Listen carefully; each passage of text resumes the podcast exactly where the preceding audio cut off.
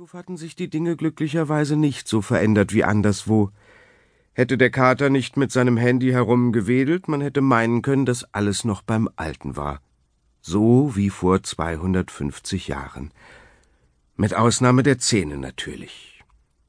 Er drehte sich zu dem Kater um, der ihm nach draußen gefolgt war, und sagte Hatte ich Ihnen erzählt, dass ich im Krankenhaus Blut gefunden habe?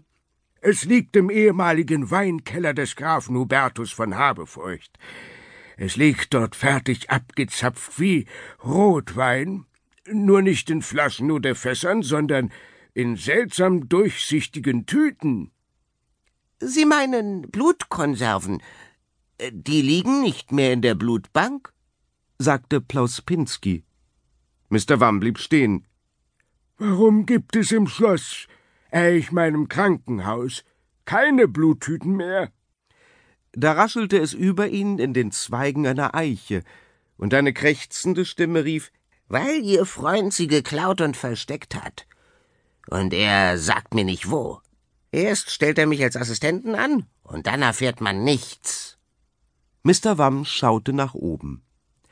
Im dichten Blättergewirr konnte er zwar nichts erkennen, aber die Stimme kannte er. Sie gehörte zu der Krähe mit den vielen Decknamen. Wenn er sich recht erinnerte, war ihr letzter Name KDX gewesen. Kümmern Sie sich nicht um diesen Miesmacher, sagte Plauspinski zu Mr. Wamm. Lassen Sie mich die Sache so formulieren.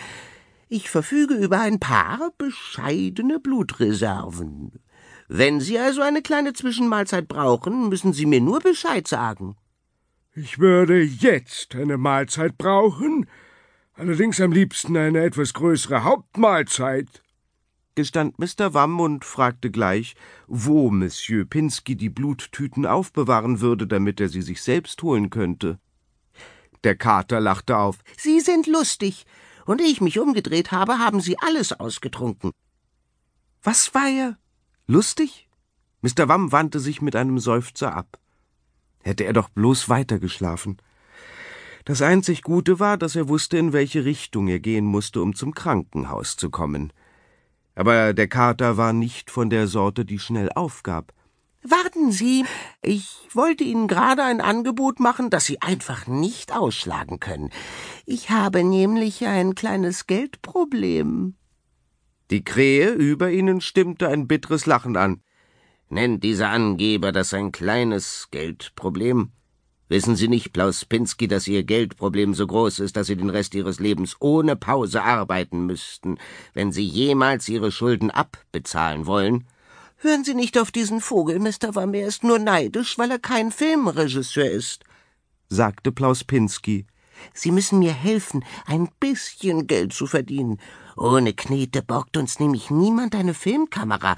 Ohne Kamera können wir aber keinen Film drehen. Und ohne Film werden wir niemals reich und berühmt. Ein Teufelskreis, wenn Sie verstehen, was ich meine.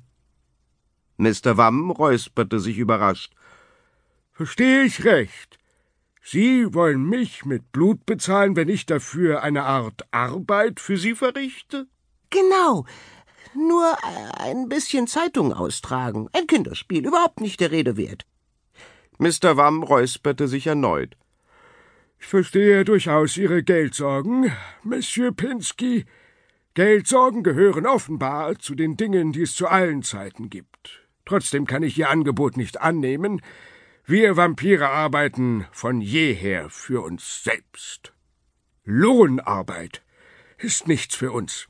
Ich würde es daher vorziehen, selbst einen Blick in die Kellergemächer, äh, die Blutbank des Krankenhauses zu werfen. Wenn Sie also freundlichst gestatten? Mr. Wamm machte eine höfliche Verbeugung und steuerte auf vor Hunger zitternden Beinen, aber dennoch zielgerichtet in Richtung Friedhofstor. Nein, es konnte nicht wahr sein, dass es in dieser Blutbank nicht eine einzige Tüte mit Blut mehr gab. Das Krankenhaus war seine einzige Hoffnung, und Mr. Wamm musste es wenigstens versuchen.